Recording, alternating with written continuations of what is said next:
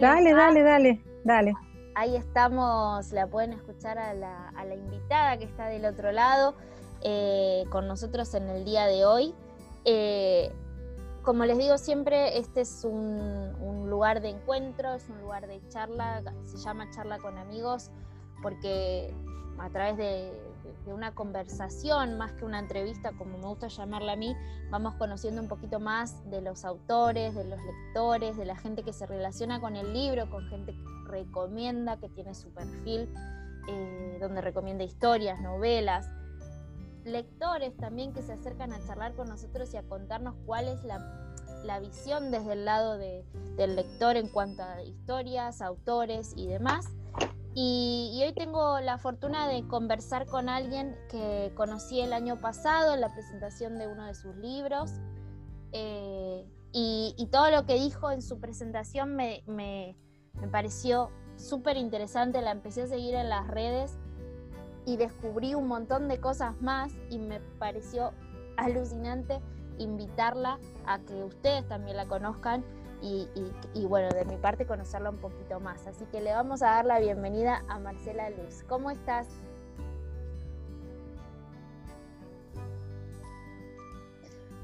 Hola Erika, bien, muy bien. Eh, agradecida siempre de estos espacios en donde circule la palabra. Así que muy, muy bien, muy bien, muchas gracias bienvenida. La verdad que es un placer tenerte. Y, bueno, como siempre hago al principio, toda la gente ya sabe, eh, les voy a leer un poquito la bio de, Marcela para que la conozcan, un poco de su, de su camino literario. Y después vamos a arrancar directamente con, toda la carne al asador, como digo siempre, haciéndole esa pregunta que ustedes ya saben, eh, para conocerla un poquito más. Y bueno, la bio que encontré cualquier cosa, Marce nos la, nos la completa, como siempre les digo que a veces puede fallar eh, las redes eh, o está en un completo por un lado, incompleto por el otro, así que cualquier cosa que falte, Marce nos dirá. Y, bueno, aquí dice, dale. dice que es licenciada y profesora en psicopedagogía y enseñanza primaria. Integra el Fórum Infancias, un movimiento que lucha para despatoli, patologizar, ahí lo dije bien, infancias y adolescencias. los grandes temas de, su escritura son las madres, el desarraigo, la nostalgia y la lluvia, a menudo cruzados por el psicoanálisis. Ha publicado las novelas Contigo en la distancia, El dueño del río, La otra de mí, y un libro de relatos llamado Brasas, historias de vidas desabrigadas. El año pasado ya les contaba que estuve en la presentación en el Gran Splendid, donde presentaba su libro Mal de Muchas, eh, bajo el sello de esa editorial. Así que no sé si este año hay publicado algo más, Marce, para que lo podamos agregar. Sí, este año eh, con su destada, mira, justamente ahora en septiembre está el libro Mujeres Atragantadas, eh, por acá lo debo tener, Mujeres Atragantadas, bajo el sello de Sudestada también, que es una compilación de relatos que han nacido siempre em, a través del Facebook y, bueno, y que son pequeños fragmentos en donde se trata de dibujar a aquellas mujeres que, tienen muchas palabras para decir, pero no siempre encuentran el modo o la manera de expresarlas. Ese, ese es el libro que hemos sacado ahora en el, en el 2020. Bien, Bien, yo siempre digo que cuando les pregunto del proyecto del 2020, que a veces en muchos casos, digamos, este, la, situación que nos atraviesa ha truncado muchos, muchos proyectos hermosos y, cuando me dicen, sí, este año pude sacar esto, pudimos presentar aquello, salió algo nuevo, la verdad que en la circunstancia en la que, en la que estamos es un golazo, así que te felicito. Sí. Bueno, gracias. Sí, sí, la verdad que sí, es un libro que se venía, se venía gestando, lo tenía escrito, eh, me faltaban algunos relatos para que tuviera el, tamaño que, a mí me parece justo ¿no? en este tipo de publicaciones. Pero bueno, en cuanto a eso, la verdad que ha sido un buen año, un buen año por la publicación de este libro. Y sí, coincido, hay muchos proyectos porque todo lo que son las presentaciones, los encuentros, quedaron ahí guardados hasta el momento en que podamos circular de nuevo libremente, que bueno, considero que, se podrán llevar a cabo, ¿no? Estos encuentros que se dan cara a cara, el, poder estar frente eh, a, quien lee, que es una manera totalmente distinta, ¿no? al tema de la virtualidad que tiene esto de, no sé si de una distancia, a pesar de que muchos dicen que es una entrada en el hogar del otro, que es una, una mirada diferente. A mí la virtualidad, la verdad que a veces me llega a incomodar mucho porque hay cosas que no dependen de nosotras, ¿no? Cuando es el cara a cara y el cuerpo a cuerpo, eh, tenemos siempre la, ventaja de, estar directamente y de que lo que sale se puede arreglar ahí. La virtualidad depende de la contingencia, ¿no? Depende de, internet, de la luz, eh, de muchas otras cosas que a veces eh, obstaculizan y, y van poniendo como vallas entre lo que uno quiere decir y lo que en realidad está diciendo sí, sí, es, así, es así. Pero bueno, también eh, agradecida a la tecnología y que bueno, y crucemos dedos de que todo vaya bien y que nos deje eh, avanzar en, todos los proyectos que se van presentando, como decís, virtualmente. Pero digo, ¿no? Sin ella, hoy vos y yo no podríamos estar hablando porque digamos, estamos lejos y, también es, una, realidad el poder conversar o llegar al autor y al lector de este lado, eh, que quizás, no sé, no, podría verte, no podría escucharte, porque bueno, sacando de, la, de la situación pandémica, ¿no? Digo, en cuestión de distancias. Sí, sí, sí. Sí, sí. Sí, eso sí, eso también. Eh, es cierto la cercanía que nos permiten eh, las redes y, la difusión que se hace a través de las redes. Siempre digo que no sé si hubiera podido escribir, eh, no, escribir sí, no sé si hubiera podido publicar si no hubieran existido de por medio las redes sociales, ¿no? A mí todo lo que ha sido la publicación de, los libros y, el, y llegar a, a, conocerme con, lectores y, con mucha gente ha sido a través de las redes. Eso sí, eso es verdad, totalmente. No podemos negar eh, este mundo nuevo que se ha abierto hace un tiempo y que es el poder circular palabras, frases, imágenes, videos y demás por, lo que es Internet. Sí, sí, sí, tal cual. Bueno, eh, ya ahí, hicimos como una entre en la conversación y acá viene la pregunta disparadora, este, este puntapié inicial de la charla que siempre les hago a todos los invitados que pasan por charla con amigos, y es, ¿quién es Marcela en este caso?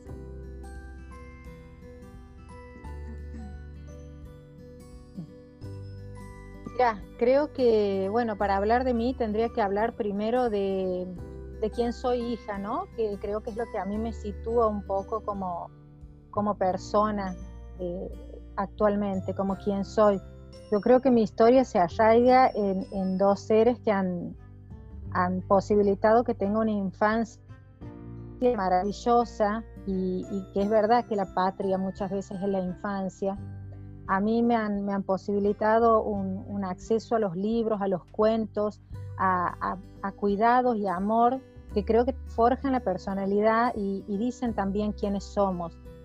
Eh, yo, soy una persona que ha sido criada con muchas seguridades, con muchas audacias y con una imaginación muy libre. Y siento que eso es lo que las, las, fibras, digamos, de, lo que estoy tejida. Creo también que por esto mismo de, la crianza, creo en un mundo más justo. Eh, creo que todo lo que, lo que se escribe y lo que intento decir tiene que ver también con una justicia social y con tener la esperanza siempre eh, ahí prendida de que, de que haya un mundo que posibilite todos y todas podamos tener acceso eh, a la cultura y no considerarla que es solamente eh, un bien de, de unos cuantos o de unas cuantas. En lo demás, te podría decir que soy una persona que, cree mucho, cree mucho en, los demás, que tengo una, gran fe en, la humanidad. soy, soy muy apasionada en ese sentido. Cuando, cuando se me mete algo en la cabeza intento seguirlo hasta el final contra viento y marea. Y, y también con eso tengo muy mezcladas muchas cosas porque sí he aprendido a hacerme caminos sola, a veces caminos que no son los elegidos por, por las mayorías, ¿no? Soy más bien una persona un poco solitaria, no me cuesta enfrentarme a las adversidades, sí me cuestiono a veces la manera en que, en que lo he hecho, porque a veces para que se escuche tu voz tienes que, ser más política y, a mí me ha llevado los años que tengo eh, el poder aprender a relacionarme con los demás sin tratar de imponer a veces el, pensamiento o, las ideas, como te decía. En lo demás, ¿quién soy? Creo que soy una persona muy consciente de la finitud de la vida y que intenta pasarla de la, mejor manera posible y tratar de, relacionarme con, mis afectos y con las amigas y con los amigos que he ido teniendo. Eh, creo mucho en, el amor, en la pasión, en la vocación, en, intentar bucear como sea para, para, dar con eso que te, que te enciende la vida. Y yo lo he encontrado, lo he encontrado y a través de mi profesión también eh, me parece que eso se ¿no? Poder ayudar a, a, quien está en el camino del aprendizaje a saber qué quiere hacer en la vida, cuál es el arte, oficio o profesión a, lo que quisiera dedicarse. Me parece que una persona una vez que encuentra eso, como decía los ingenieros, ¿no? Poner eh, la mirada en una estrella y apuntar la proa de tu barco hacia ahí. Ese es uno de mis objetivos, que a veces también a mí que, materno y que tengo hijos también me, me posiciono en ese lugar. Creo que, que si logro sembrar eso en, en cada uno de ellos y de ellas, bueno, hay una semilla que se ha plantado. Bien. Eso, creo que soy. Qué interesante todo lo que, lo que decís porque podría empezar a desmenuzar muchas de tus palabras, pero una que me quedó es eh, el tema de la conciencia y, de esto que vos decís, que mm. tenés conciencia de finitud, de que, de que un día, bueno, que no somos finitos, que un día nos vamos a ir y, que bueno, ¿qué hacemos con, hoy, con el momento, con las herramientas que tenemos, con el lugar en el que estamos, el papel y el rol que jugamos en muchos lugares, ¿no? Como, como hijos, como padres, como amigos, como hermanos, como profesionales. Eh, y más cuando, bueno, vos sos docente como yo y, cuando tenemos una, una responsabilidad social también de, que quieras o no, estamos moldeando a, esos, esas mentes y esas personas y esos corazones y esos espíritus también que, tenemos delante y es muy importante el, laburo que, hacemos. Eso me dejó pensando. Y, te quería preguntar, hablando de la conciencia, porque todos los textos que te, fui leyendo últimamente en, en tus redes, eh, son muy, muy al hueso, muy, muy una piña en la nariz o en el estómago que te dejan como, como, como recalculando. Y te quería preguntar si esta, esta conciencia o, este, o esto de, que decías, también hablabas de, tu rol eh, con la palabra y de querer llegar y, de, ser facilitadora, ¿siempre fue así en vos? O si lo fuiste descubriendo en un momento de tu vida que quizás tenga que ver con tu carrera, o no sé, contanos un poco de, eso. Yo creo que siempre, creo que siempre ha estado el tema de la palabra, siempre. Y, bueno, y tal vez voy a ser reiterativa en el tema de, mis padres. No sé si la distancia y el hecho de que no los veo hace ocho meses agiganta todo esto, ¿no? Y, y me pone en especial a mí con una, una, una gran nostalgia y una, y una melancolía, eh, pero sí sitúo el tema de la palabra. En mi familia ha circulado siempre y mucho la, la palabra. Y, creo que es la mejor manera de, de, de, comunicarnos, ¿no? Estoy convencida, no es que lo diga yo, pero el lenguaje es lo que nos, nos define también como seres humanos y el, y el poder decir siempre eh, a veces también es una manera de, prevenir acciones, ¿no? El poder hacer circular la palabra a veces corta ese pasaje a la acción que, muchas veces uno lo siente en el cuerpo y, hablo de los sentimientos, ¿no? De la ira, del amor, del odio, de la ternura. Me parece que, ponerlos en palabra también eh, a veces hace que la vida sea mucho más amable o, nos ayuda a quienes creemos en la palabra a poder relacionarnos de otro modo con, los que tenemos cerca.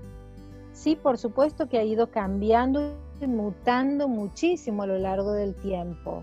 Eh, yo pensaba, siempre me he considerado una persona muy tímida y en realidad cuando tengo un micrófono o cuando tengo un interlocutor adelante me doy cuenta que la timidez no va por ese lado. Tal vez a mí me cuesta eh, estar en lugares con, mucha gente, eh, me gusta más estar con muy poca gente, soy muy, muy, muy, muy extremadamente solitaria, eh, pero creo que, la palabra tiene también como esa otra cara y como ese otro semblante de poder disfrazarte a veces vos misma y, de poder sentir que con las palabras eh, te puedes representar y puedes armar y hacer una puesta en escena que, que, logre comunicar o que logre hacer una transferencia con las otras personas que tienes cerca o que tienes al frente. Sí, sí, es, eh, sí creo que la palabra, como decís, es, es fundamental y pensaba en esto de, lo visceral, de que, que, bueno, que lo traemos con nosotros porque es parte de, del humano la, reacción, ¿no? Y, y, a la vez tenemos la capacidad del raciocinio y de la palabra, del lenguaje, donde, como vos bien decías, de poder expresar lo que, lo que nos pasa sin llegar a herir, ni a eh, lastimar, ni a violentar, ni a, ni ser agresivo en cuanto a sentimientos negativos, y también en, lo, positivo, porque a veces hay personas que, no pueden, viste, como no sé si te, has escuchado, como, no sé, estoy súper enamorado, pero no se lo puedo decir, no me animo, no me sale, no sé cómo decirlo, entonces es muy difícil. Eh, es muy difícil y, parece simple, ¿no? De, bueno, abrir la boca y hablar, tener las palabras pero, pero bueno, el lenguaje nos trae un montón de esas cosas. Y en tus versos y en tus líneas y en lo que te decía que, estuve eh, chusmeando y leyéndote, eh, siento como, una gran, como un gran llamado de atención, como unas luces rojas, como diciendo, hey, hey, atentos que acá necesitamos como eh, parar y, y bueno, digerir, ¿no? Sí, Sí, sí, sí, sí, creo que también. Bueno, dos cosas, ¿no? Por un lado, esto que vos hablabas de, las palabras eh, cuando uno está enamorado, también es verdad que hay situaciones en donde cuesta poner la palabra, sobre todo cuando se trata de, ese tipo de, relaciones más intimistas, ¿no? Por ahí la palabra pública tiene eh, otro significado y tiene una manera que nos vuelve en cierto modo anónimas, porque cuando una habla o cuando una escribe eh, sobre literatura, se ficciona también. Ahora en el, en el cara a cara, en, el juego del amor, es difícil a veces poner en palabras cuando, cuando una está eh, exponiendo, cuando vos. ¿no? Poniendo el cuerpo. claro, claro, claro. Es más fácil elaborar un personaje que decir, esta soy yo y esto es lo que siento me parece que también ahí estaría bueno eh, aprender los usos del silencio. Eh, a mí, yo tengo una frase muy, muy grabada, me acuerdo una vez, debo haber tenido, no sé, 20 años y estaba atravesando esas penas de amor que parecen tan gigantescas eh, y que después pasa el tiempo uno dice, pero... qué boluda. claro me acuerdo que fuimos a ver con mi mamá una obra de teatro, que Gepetto, con Ulises Dumont y Dario Grandinetti, y a mí una frase que se me quedó grabada era esa que dice, eh, el silencio es un arma invencible cuando es manejada por aquellos que son amados. Y dándole vuelta a esta frase decía, qué, qué, verdad tan enorme, aplastante y que sin embargo no siempre la seguimos, ¿no? Cuando el silencio a veces eh, nos está ofreciendo una victoria, cuando sabemos que del otro lado hay alguien que, está esperando una palabra nuestra y que tal vez el silencio sería la mejor arma que podríamos utilizar para, para que nos tengan presentes, porque si no esta invasión que una hace, sobre todo en estas relaciones personales, ¿no? Hablando del amor de, pareja, por ejemplo, cuando se producen esos distanciamientos o, las peleas, y, una estúpidamente cree que si llama, que si, que si dice, dice, dice, dice, expresa, se va a hacer más presente, eh, cuando en realidad es en el silencio, cuando se, se nota más eh, esa presencia que no está, ¿no? Como la ausencia y el silencio a veces agigantan eh, lo, que no, lo que no está en ese momento. Pero bueno, una cosa es decirlo así en una charla, hablarlo, eh, y otra es estar embretada en esos momentos de, en que el amor se, se te atraviesa como una espada y, y, crees que si haces silencio desapareces, ¿no? Sí, sí. ¿Sabes que me hiciste acordar a un, a un podcast que estuve escuchando últimamente de, que, bueno, de, esta, de esta necesidad que a veces se vive de esa manera, como ah, necesito hablarte, necesito decirte lo que me está pasando para que me entiendas, para que para hacerte entender, hacerle entender al otro lo que te pasa a vos y que, y que bueno, en, cuestiones de, rupturas o de peleas, quizás eh, se mejore la situación. Y como vos decís, que a veces es mejor callarse la boca, poner paños fríos y, no sé, vivir ese silencio introspectivamente para, ver también dónde está uno parado, ¿no? Como, como que, bueno, eh, está mm, bueno, sí, está bueno. Totalmente. Sí, es cierto. Y, qué cosa que empezamos a hablar de la palabra y, de, y, de, y del, de, herramienta del lenguaje para hablar y, por otro lado también el silencio, ¿no? De, equiparar una cosa con la otra. Es, es, muy interesante. La cara y la cruz. Exacto. Sí, sí, creo que eh, es la, cara y la cruz de, del lenguaje, la palabra y el silencio, ¿no? El, ojalá tuviéramos la sabiduría de, de cuándo hablar, cuándo decir, cuándo callar, eh, me parece que a veces el, silencio tendría que también ser aprendido, ¿no? Saber cuándo, cuándo es necesario hacer silencio. Yo creo que, si pudiéramos manejar eso, bueno, seríamos muy, muy hábiles en el tema de la comunicación. Pero bueno, eh, por lo general eh, la palabra también da lugar, yo creo que es preferible sobre todo también metiendo un poco el tema del análisis, ¿no? Y el tema de, la cura a través de la palabra. Creo que está bueno a veces cuando uno tiene una gran pena poder sanarla a través de las palabras. A muchos y a muchas les sirve la escritura también como un exorcismo de, eso que pasa adentro, que no es lo mismo eh, la palabra cuando me expreso con un interlocutor que esté interesado en esta relación que poder hacerla de, una forma más ficcionada o poder escribirlo y, poder leer también qué es lo que decimos cuando creemos que estamos escribiendo de, otras o de una misma, qué, qué cosas salen.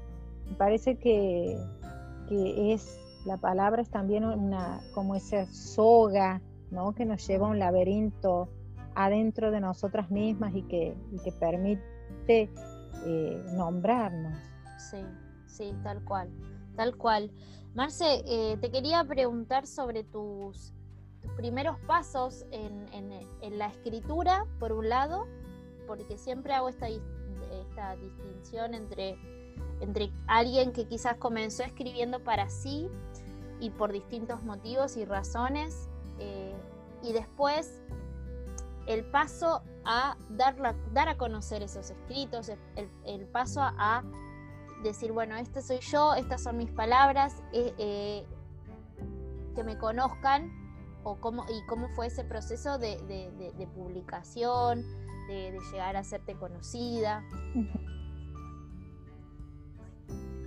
Mira, yo escribir eh, ha sido desde la infancia, siempre tuvo ese momento de sentir esto es lo que quiero hacer en segundo grado, a los siete años, cuando una maestra nos leyó el cuento El cautivo de Borges y a mí me cautivó, pero me cautivó profundamente, ¿no? Esta decisión de, sentir, eso es lo que quiero hacer, quiero escribir, como Borges, quiero escribir.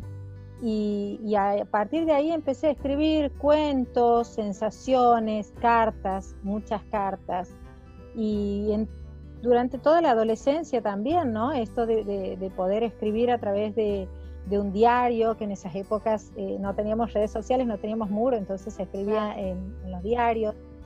Eh, y con el, con el tiempo, también esto de, ir encontrando la voz que quería que sea, cuál voz quería que me escuchen, cuál voz quería que me lean. Y, me llevó tiempo a mí, eh, en este ejercicio autodidacta de poder leerme y poder decir, aquí está, esta era la forma. Y cuando, cuando sentí que aparecía eso, ¿no? Esto de que cuando está listo el alumno aparece el maestro, bueno, ahí se dio la posibilidad de publicar, primero con Ediciones del Boulevard, con un libro Contigo en la Distancia, que es un libro que muy cercano, muy, muy cercano a mi historia y a mi corazón, que habla de los primeros árabes que se instalaban en Santiago del Estero, sus vivencias, sus amores, sus temores, eh, y el desarraigo que, que, atraviesa muchas vidas y que a mí me atraviesa a pesar de que mi desarraigo ha sido cortito. Yo soy santiagueña y vivo en Córdoba y sin embargo siento que mis raíces este, son de otra parte, ¿no? Eh, después de ahí también, bueno, seguí con, con El dueño del río, que, que, fue una historia que me gustó mucho escribirla, que la disfruté entera y bueno, se pudo publicar también con Daniela McCauliffe, que, me dio una, gran mano y confió en que esa novela este, tenía que, aparecer y que salir. Y así, ¿cómo fue? Fue toda una serie de, casualidades o de causalidades, porque después de esto yo iba posteándolas desde el principio, desde la primera novela iba posteando pequeños párrafos en Facebook y así fue como me contacté y me contactaron los editores. Después apareció Gastón Levin con la otra de mí que me dijo que quería publicar la historia. Y bueno, allá fue la historia de esta madre loca de, la otra de mí. Después, bueno, de esa vinieron, bueno, del Ateneo y de Sudestada también unas propuestas muy lindas. Pero bueno, vos al principio hablabas del poder de, las redes, de, de publicitar estas cosas que uno hace a tientas, a solas y en, la, y en las penumbras.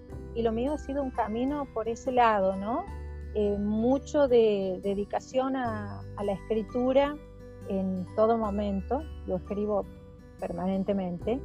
Y, esto de, qué bueno y qué suerte que haya habido un otro, una otra que haya coincidido en que esas letras le parecían que estaban buenas para, para sacarlas y para ponerlas en papel. Y así ha sido la, experiencia de poder editar. Qué bueno, qué bueno. Sabes que eh, se me, desde que, te empecé a seguir más de cerca, digamos, me preguntaba y, ahora te tengo acá y me doy el lujo de, hacerte la pregunta, ¿no? Todas mm. estas, estas eh, estos textos que nos compartís en Facebook, por ejemplo, eh, ¿cómo nacen? Em, a ver, ¿cómo, ¿cómo ponerlo para que me entiendas. O sea, me imagino, abrís la compu o prendés, abrís el Facebook, abrís, eh, viste, en qué estás pensando, te pregunta eh, don Mark Zuckerberg, y, hay algo que te, que te, motiva a, volcar todo lo que, lo que nos escribís, o es un texto, o no, a veces pasa y es, es, relativo, ¿no? O es un texto que viene trabajado de antes que, y que justo se dio para, hoy es el día para, para subirlo y compartirlo? Eh, Eh, mira, son las dos maneras. Cuando por lo general escribo así, en el que estás pensando y esto que se me cruzaba una idea, suponte un, domingo, una caída de sol, un árbol, un niño, algo, que se me arma una historia y que la publico ahí, así en crudo, ¿no? Me pasa a veces de publicarla y después volverla a leer y hacerle tres o cuatro correcciones, pero una vez que, que la he subido y que veo que he repetido tres veces la palabra siempre, por ejemplo, eh, y después sí, cuando quedan guardadas y con el tiempo, eh, suponte cuando está el tema de, la marcha del Ni Una Menos, a mí hay un texto que, que, me gusta mucho, que está en el libro Mal de Muchas y que lo vuelvo a subir siempre cuando está en ocasión de, esta marcha tremenda ¿no? de mujeres pero por lo general son textos que, nacen así, de, la nada, te diría, a través del que estás pensando, que, es una, frase que a mí me, motiva, ¿no? Y que, y que hace nacer historias que seguramente estaban guardadas y escritas en algún lugar del inconsciente y que se dan a luz a partir de, de la pregunta y sobre todo también porque me doy cuenta que hay una gran gota de, gota, una gran dosis de narcisismo en el hecho de, esta publicación inmediata, ¿no? No es lo mismo escribir como se hacía o hará tal vez alguna gente esto de, escribir y tener guardado. No, no, no, lo mío es subirlo y, y, gratificarme también en ver la identificación que se da a veces con quien lee y me responde y me manda mensajes y sentir eso que, ¿Qué me pasa cuando, cuando siento que a alguien le ha impactado, le ha gustado. Por eso te digo que hay una dosis de narcisismo, debe haber en mí seguramente que, que me... No me gusta la palabra enorgullece, por eso voy a usar me gratifica y me pone muy contenta cuando veo que alguien me dice estás contando mi historia o me pasó lo mismo, eh, lo estás diciendo, estás diciendo algo que había pensado y eso posibilita esta inmediatez, ¿no? De, poder escribir casi al mismo tiempo que, un otro o que una otra lo está leyendo. Sí, tal cual. A mí me sorprende, me sorprende la, identificación eh, en la que caemos, a la, eh, y caemos, digo, porque yo me hago parte de esa comunidad que te lee y que, y que digo, es, sí, es así, lo vivo así, eh, o, me moviliza lo que estás contando vos y, cómo lo estás contando. Y esta identificación, siento que, volviendo al tema de la palabra, me parece que el tema de la palabra hoy va a ser el tema del día, eh, esto de, que alguien dijo lo que por ahí yo no pude decir, no pude opinar o, no, o, no pude plasmar, porque en mi caso yo también escribo y a veces siento que wow, lo decís vos y, es maravilloso y no en el sentido de, que, eh, digamos, en el cómo lo estás contando, sino lo pudo decir, pudo, pudo, pudo poner en palabras lo que por ahí a uno lo mueve. Y eso, eso es como vos decís muy gratificante, me imagino desde tu lado. Y la pregunta es, ¿no te mm. da miedo a veces, Marce, tus palabras o, la repercusión que puede tener, o vértigo, no sé si es miedo la palabra, pero es un vértigo eh, ante la reacción de la gente? Porque a veces, eh, digamos, las opiniones son muy personales, muy subjetivas. Obvio es tu muro, vos haces lo que se te canta, ¿no? Cada uno tiene, elige lo que, lo, que leer o no. Mm. Pero ¿cómo, ¿cómo lo sentís vos a la hora de... Sí del, encuentro con el otro.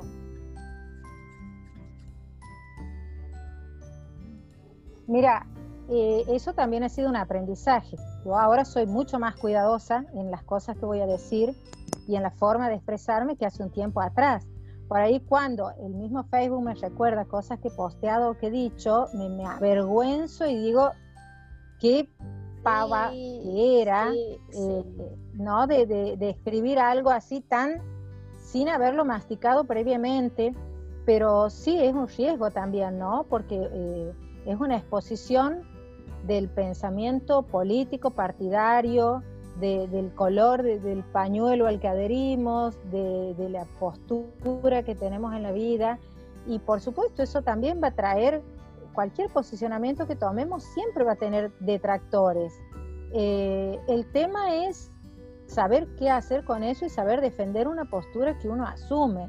Yo tengo muy, muy definida la, la postura que tengo y es una postura que por ahí me ha llevado a tener, no voy a decir enemigos porque no, no existen, pero, pero sí a tener eh, rispideces con, gente del trabajo, con gente de, la misma familia, parientes que han dejado de hablarme por, por haber expresado una idea o haberme revelado cuando, cuando suponte se meten con la imputabilidad o queriendo hablar de, de los pibes choros o, o hablando en contra de, las mujeres que salen a expresarse. Eh, hay muchos temas que sí, cuando una da la cara y cuando una planta una bandera, eh, dan lugar a que, a que siempre haya un otro que opine lo contrario. Eso también eh, se va aprendiendo, que cuando uno dice determinada palabra y cuando una tiene un discurso que va por determinado lado, bueno, tiene que estar fundamentado atrás con una postura la vida. Me parece que, que las palabras, a mí las, me hago cargo de cada una de las palabras que, que digo. Eso, es, por ahí muy importante. Puedo equivocarme en la forma. Sí, sí, a mí la, la, la edad me ha ayudado a, a, darme cuenta de que la coherencia es eso, ¿no? Se, sentir, hacer, pensar, obrar de, en un mismo sentido, en un mismo sentido.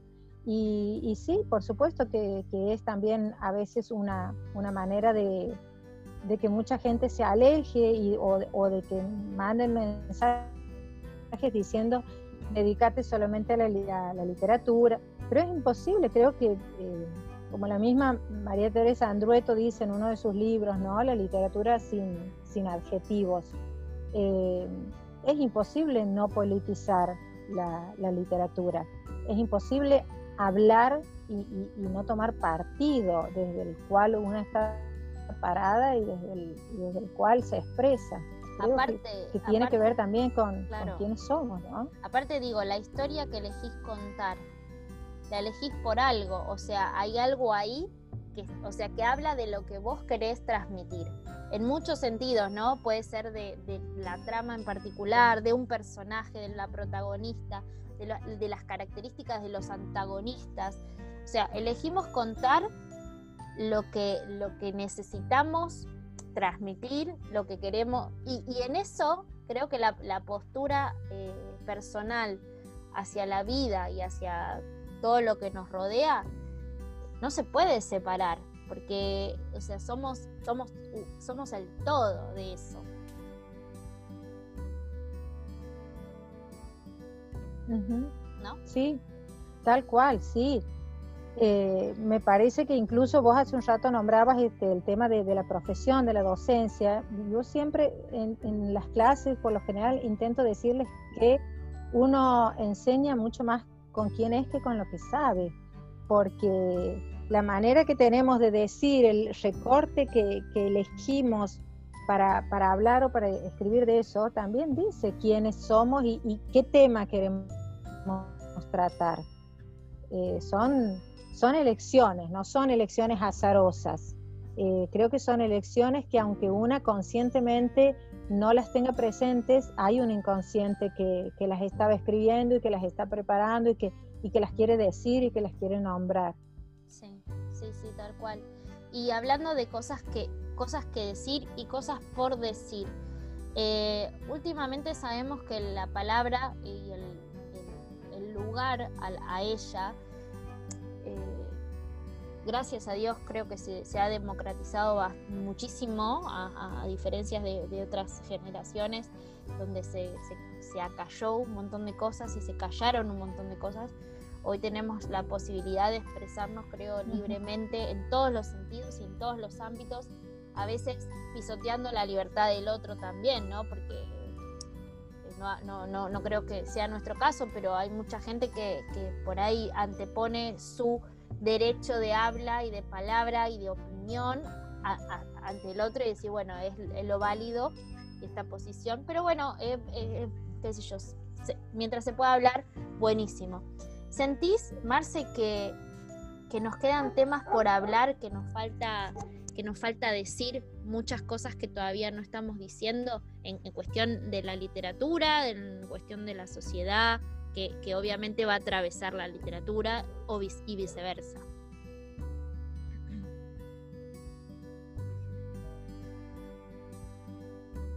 Y mira, me parece que a medida que vamos viviendo y a medida que el tiempo va pasando, van apareciendo muchísimos temas que, que tal vez no teníamos idea que existían, ¿no? Por ejemplo, eh, me parece que el tema del feminismo, que es un tema que ha aparecido hace bastante tiempo, se le ha empezado a poner mucha palabra y el tema de las violencias eh, es un tema que en todo momento es necesario volver a escribirlo, volver a decirlo y, seguir trabajando con eso, de todo.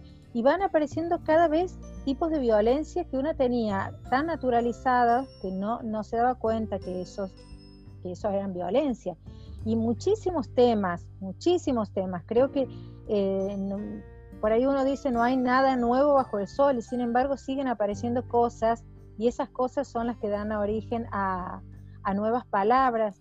A mí eh, hace unos años en un encuentro de los foros de infancias en los que trabajo, ha habido un, una exposición muy rica de, una, una profe, Janet Pombo, una psicoanalista, en donde hablaba sobre la madre en niños y niñas concebidos de manera artificial. Y pienso que son temas que van apareciendo y que son temas más allá de toda la implicancia que tenga psicológicamente, eh, me parece que son temas exquisitos para la literatura. El tema de eh, ese por un lado, eh, el tema de la subrogación de vientres también, pueda una o no estar de acuerdo, pero son temas eh, exquisitos, creo, para elaborar novelas y para, y para eh, ficciones. Me parece que siempre, siempre hay, va a haber algo para decir, algo nuevo en el sentido de, de lo novedoso y que tal vez en otra época no se hubiera sabido de qué estamos hablando. Eh, como ahora, por ejemplo, yo leo o me leo a mí misma a veces y, digo, cuando mi mamá lo lea o cuando lo lean personas de la generación de mi mamá, que tiene 90 años, ¿sabrán qué significa el clavarme el visto? ¿Sabrán la, impotencia y todo lo que encierra esa frase, no? Y, así como esto, creo que hay, muchas cosas que, que, van apareciendo y que, bueno, que estará ahí la, la, pluma o la tecla de, de, quien se, se, agarre de esto para poder seguir dándonos letras. Sí, tal cual, tal cual. Y, bueno, eh, pensando en, estas cosas que, que, como vos decís, ¿no? Hay muchos, muchos temas y, muchas cosas que nos van pasando como sociedad y como, como que nos va, nos va atravesando y lo vamos viviendo y va saliendo a medida que, lo vamos conociendo. Eh, pienso en, todas, en todas esas historias que debe haber por ahí dando vueltas eh, súper, eh, no sé, preciosas para poder contarlas en una novela que, bueno, por ahí todavía no se nos dio la oportunidad de llegar a ellas, pero, pero es genial.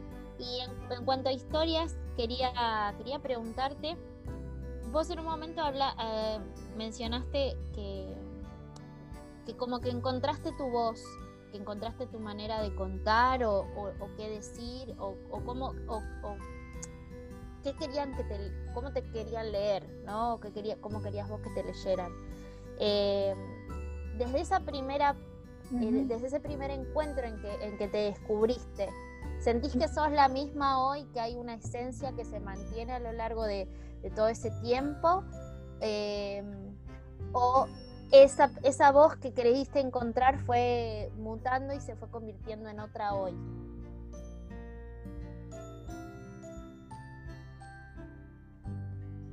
Creo que la esencia es la misma y creo que la voz, la voz es la misma. O sea, el tono de voz, el tono de escritura es el mismo.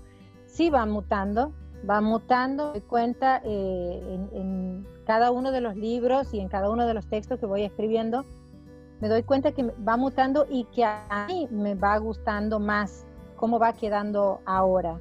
Eh, pero hay un cambio de eh, formas, ¿no? Después, en, lo que es eh, el hueso, sí se mantiene, se sigue manteniendo. tiene que ver también con que a veces ha sido más poético, ha habido libros que han salido más en un tono de, poesía, ha habido unas frases como que a mí me suenan mucho más redondas con unos giros eh, mucho más floridos que, otros, eh, pero creo que, la cuestión es, una vez que has encontrado cuál es tu voz, empezar a modularla en los modos en que no te pierdas. Creo que el tema es ese, ¿no? No, no, no perder de vista quién, quiénes somos y quién queremos ser al momento de, de escribir.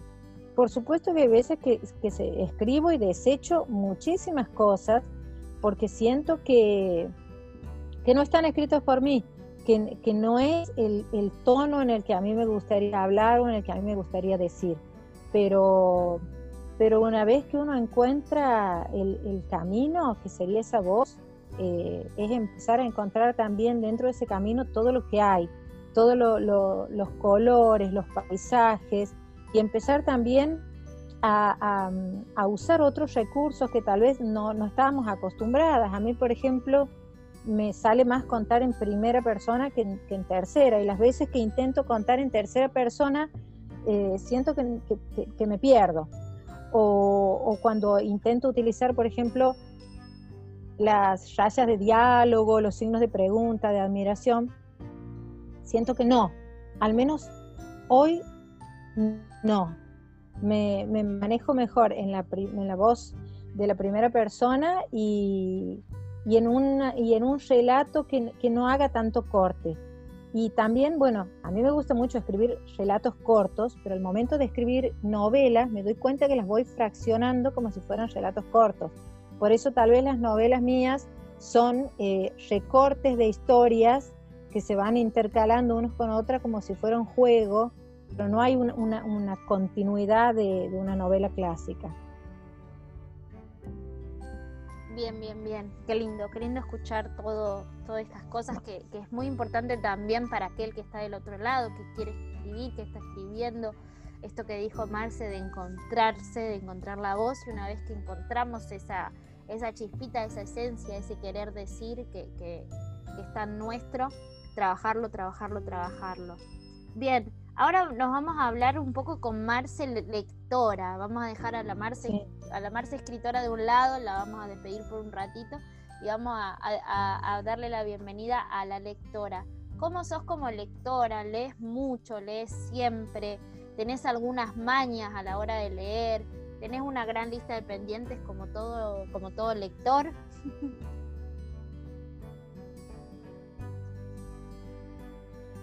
soy eh, obsesiva, me gusta leer muchísimo, varios libros a la vez, me, gusta seguir eh, a veces esas señales, hay algunos, eh, algunas personas que en Facebook también yo los considero maestros, ¿no? por ejemplo Julieta Pinasco, para mí cada vez que ella tira una frase o algo de un libro, allá voy, lo quiero conseguir me gusta muchísimo, siento que es eh, un, vicio al que me declaro absolutamente adicta a la, lectura.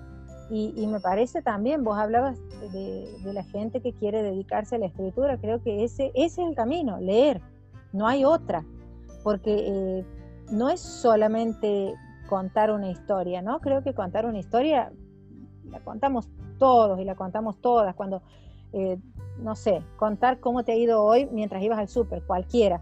Pero el tema es empezar a ver cómo esa misma historia, dicha por diferentes personas, puede adquirir matices eh, encantadores.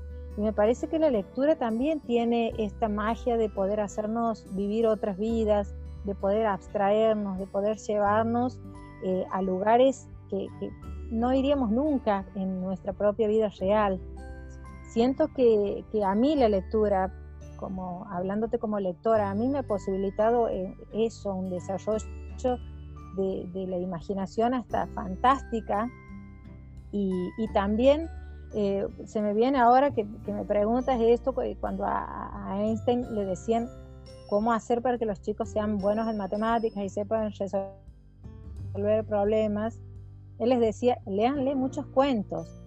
Y creo que estas historias, ¿no? Vayamos a la literatura infantil, eh, la caperucita, el gato con botas, eh, te van también mostrando historias en donde se tenían que ingeniar para salir de, los lugares en los que se metían. Y creo que eso, a mí la literatura me ha servido para salir de muchísimos lugares y de muchísimas situaciones en los que no sé por qué estaba metida, pero creo que, es una, herramienta maravillosa, que, leer tiene eh, implicancias en nuestras vidas de las que no sé si somos del todo conscientes, ¿no? esto de que cuando vos conversas con alguien que, ha leído, y cuando digo leído hablo de literatura, eh, lo sientes, hay una, una conexión entre las personas que leen, pero también este poder expresarse, poder decir, poder salir de atolladeros eh, en los que no se ve la luz, me parece que es la, literatura lo, que te da la, llave para, para, cada una de esas puertas. Creo que como lectora sí soy Qué maravilloso. Insaciable. Qué maravilloso, porque, porque vos hablas de, la literatura como, como herramienta para, ¿no? De, y mm. también, eh, digo, para resolver situaciones y, hasta empatizar y, y, hasta para desarrollar capacidades que quizás no las, no las tenemos tan, tan afiladas desde, desde el seno familiar, ¿no? Porque uno ante la situación de un protagonista del libro, de, la situación eh, conflictiva que lo atraviesa, uno puede hasta, hasta verse representado y decís, bueno, si él pudo, yo también puedo.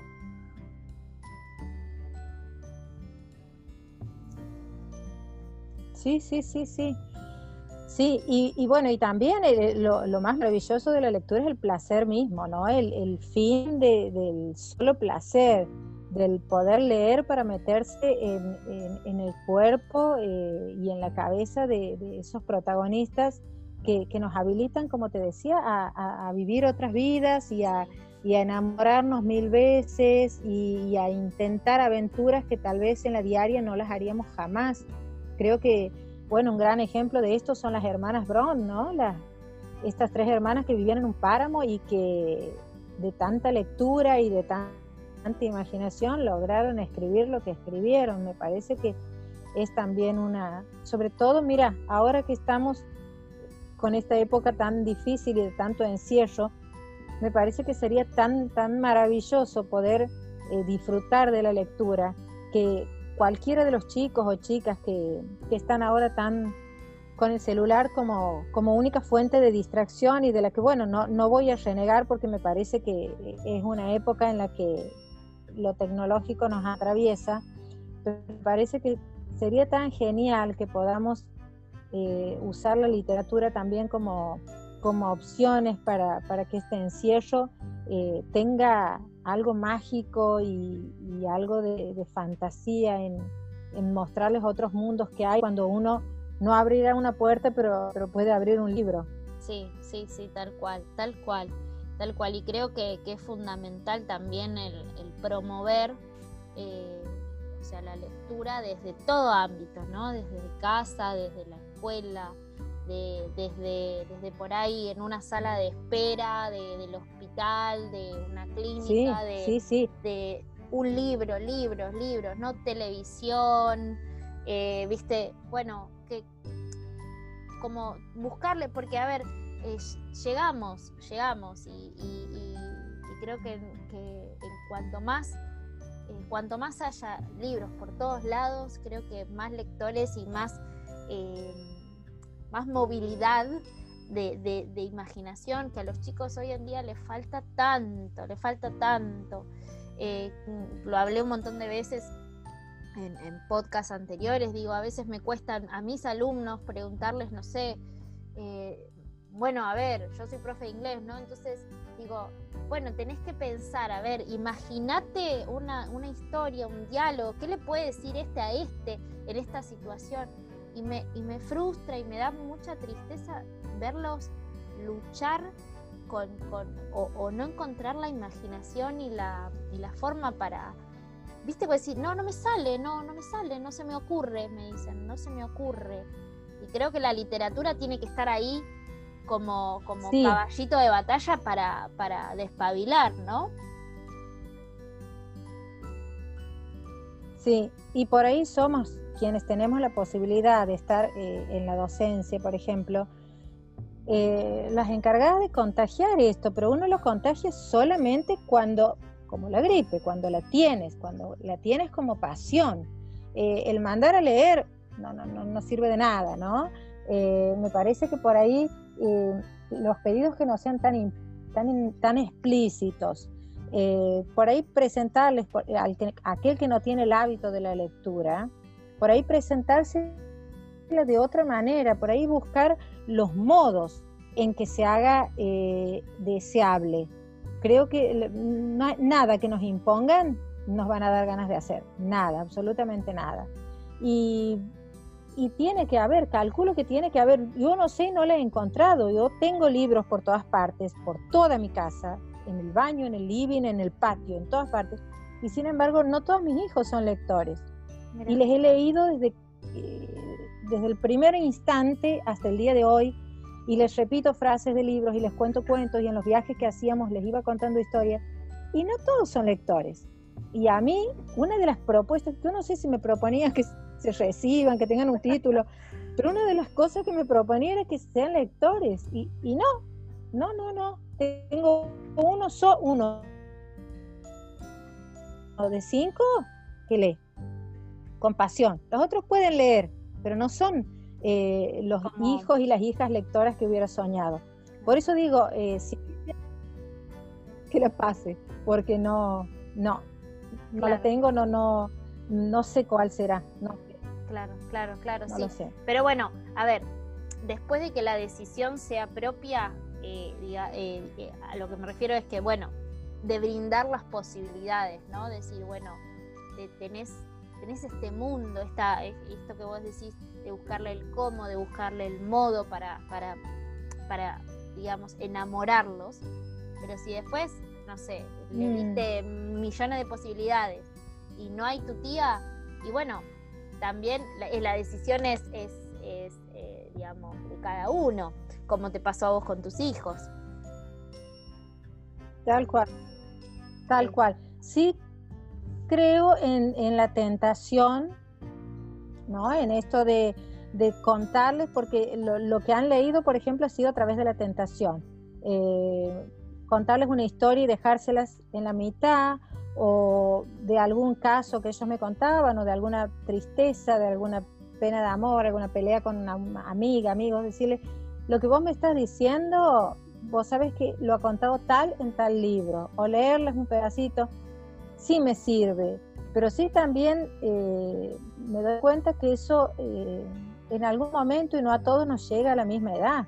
Eh, yo lo tengo desde, como te decía, desde los cinco años, desde antes, me acuerdo de la pasión por los libros, pero espero que en algún momento, así como el amor, lo encuentren y, sí me queda la tranquilidad de que la semilla está sembrada, ¿no? Y de que, bueno, en algún momento la tierra se preparará y estará más fértil para, para, que, pueda, para que pueda brotar. Bien, bien. Bueno, ahora vamos a hablar un poquito con Marce, eh, que no tenga que ver con la literatura, sino la Marce del día a día. Eh, ¿Cómo es un día en la vida de Marcela? Puede ser pre-pandemia o in pandemia. Vos elegí.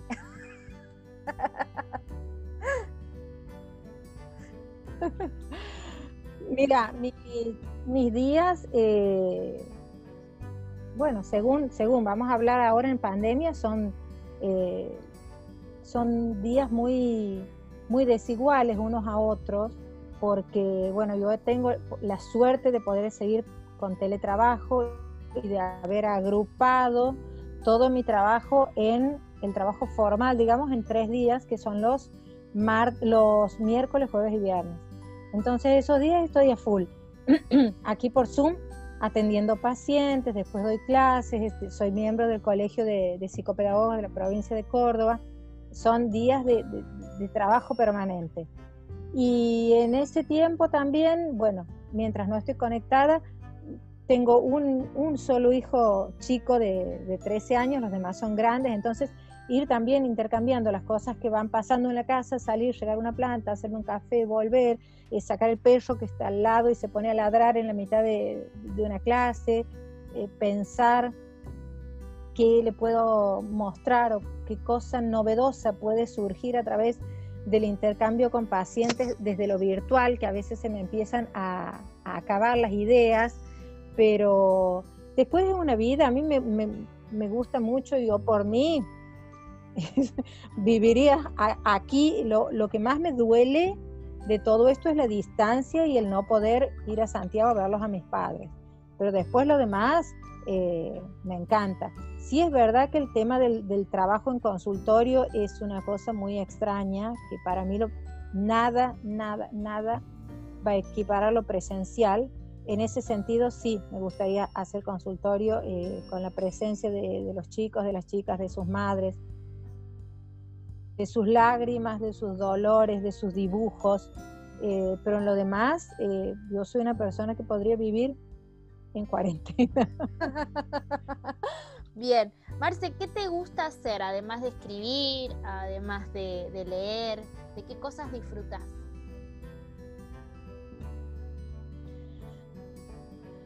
Y me gusta mucho, me gustan mucho las manualidades, tejo crochet muchísimo, eh, a dos agujas, me gusta pintar, me gusta eh, hacer postres, me gusta cocinar, no en lo rutinario, ¿no? No, no, me gusta la cocina diaria, por ejemplo, pero, pero sí me gusta eh, hacer postres, inventar recetas. Ahora estoy con todo lo que es la onda del keto, que son todas recetas sin, sin harina, sin leche, sin azúcar, y me encanta probarlas y hacer.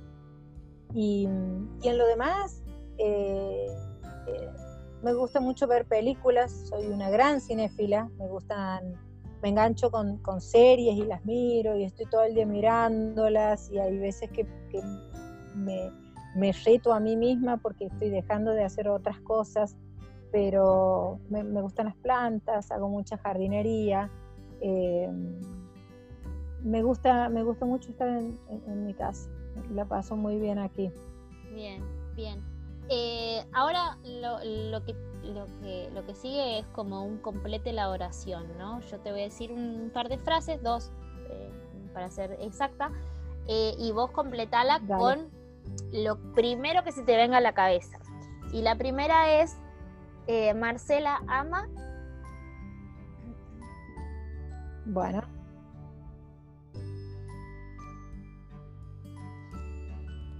La humanidad la humanidad. Qué genia, qué genia. Porque no todos, ¿eh? Ojo que es, eh, digamos, tu, te escuché antes decirlo también, tu esperanza y tu, y tu fe en que somos capaces de hacer de este mundo un mundo mejor, eh, no cualquiera la tiene, porque a veces, digamos, la realidad en la que vivimos nos tiran como para abajo y cada vez es como pareciera más difícil eh, salir, ¿no? Y, y bueno, eso es, algo muy, muy positivo.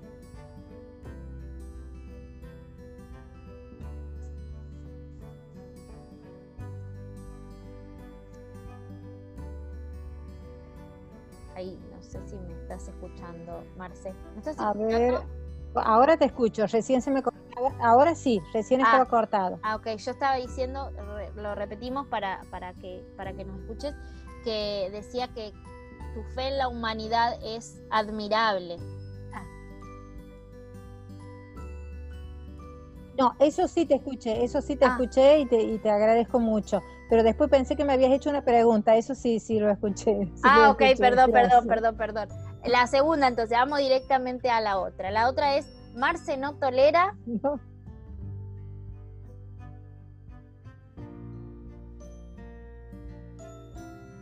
La hipocresía la hipocresía. Si, para contestarte con una sola cosa de las que no tolero, eh, esa.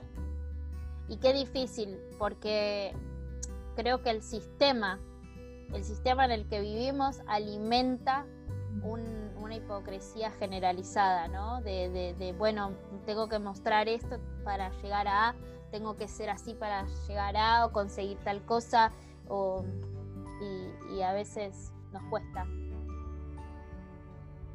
¿No es cierto? Sí, sí, sí, sí, así es, así es. Este, bueno, Marce, la última, una de las últimas preguntas que, te quería hacer es eh, ¿qué, proyectos se vienen para el año que viene. Sabemos que ahora este año pudiste, lo dijimos al principio, tuviste la posibilidad de publicar con, su estada. Eh, ¿Y qué se viene el año que viene? ¿Estás planificando algo nuevo? Eh, ¿Algún proyecto en particular que nos quieras contar? Mira, son varios, siempre tengo muchas cosas empezadas. Yo digo que soy una mujer de principios porque tengo el principio de 10.000 novelas que después me aburren y las dejo. Em, tengo muchas cosas, muchas cosas, pero nada, nada definido como para, para ir por ese lado. Sí, la idea de, de, publicar un libro por año, bueno, sería maravilloso. Eh, así que seguramente algo, algo va a salir de todo, lo que, de todo lo que escribo y de todo lo que voy juntando, porque también ese es el, trabajo más que nada. No es tanto el trabajo de escribir, sino después de, juntar lo que, lo que escribo y con eso a veces se arma una novela o, a veces un, libro de relato. Bien, bien, bien, bien. Eh, otra cosa, para quienes no te leyeron todavía, ¿por qué libro le recomendarías empezar a leerte, empezar a conocerte? Y me parece que estaría bueno que empiecen por Brasas, que es un libro de, relatos en donde mm, te permite también ir conociendo cuál es eh, el pensamiento que tengo y cuál es la postura.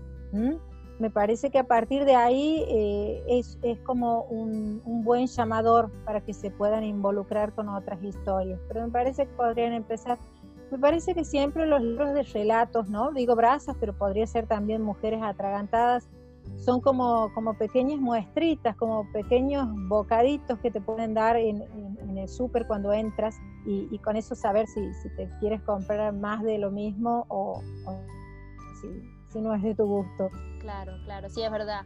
Es verdad, a veces eh, también lo hemos mencionado, ¿no? Las antologías, los, los libros de relatos, es como una pizquita o un, como un tentempié para, para ver si, si nos copa también la onda del, del autor y, y, todo, y eso, eso está bueno. Así que ya saben la recomendación ahí de, de Marce.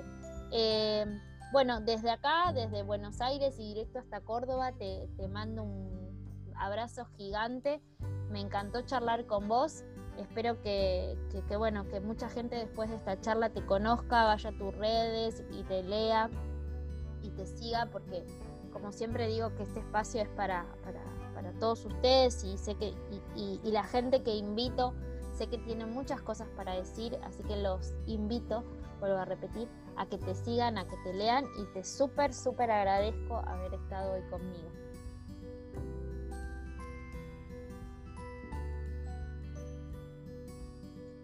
Bueno, Erika, muchas gracias también por el espacio, por, por las preguntas, por las palabras y seguiremos en contacto y seguiremos encontrándonos cada rato a través de la palabra. Muchas gracias y un beso a vos y a todos los que estén escuchando.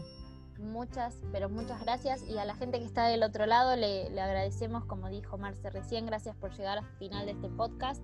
Eh, quédate porque hay, hay mucho más y si este es el primero que escuchás, andate para atrás y escuchar todos los autores y los lectores que tienen mucho, mucho que decir. Les dejo un beso gigante y nos vemos en la próxima, eh, en el próximo episodio de Charla con Amigos. Un besote.